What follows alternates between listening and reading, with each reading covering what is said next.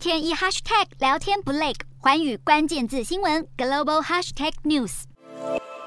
美国国务院日前公布二零二二年全国防治人口贩运评比报告。台湾与美国、英国等国家并列为最高的第一级国家，而中国连续六年被列为表现最差的第三级类国家，与伊朗、北韩、古巴等二十一国并列。报告中还特别提到备受国际社会讨论的徐州丰县铁链女事件，凸显中国在人口贩运的糟糕情况。报告也再次提到新疆强迫劳动问题。报告显示，中国政府持续扩大规模，任意拘留维吾尔人、哈萨克人、吉尔吉斯人以及其他少数民族。中国对报告内容非常不满，中方外交部发言人汪文斌二十号回应，痛批这份人口贩运报告是美国制作用来抹黑其他国家的假报告，还指控美国才是世界头号人口贩运大国，洗刷不了过去奴隶贸易国的历史原罪。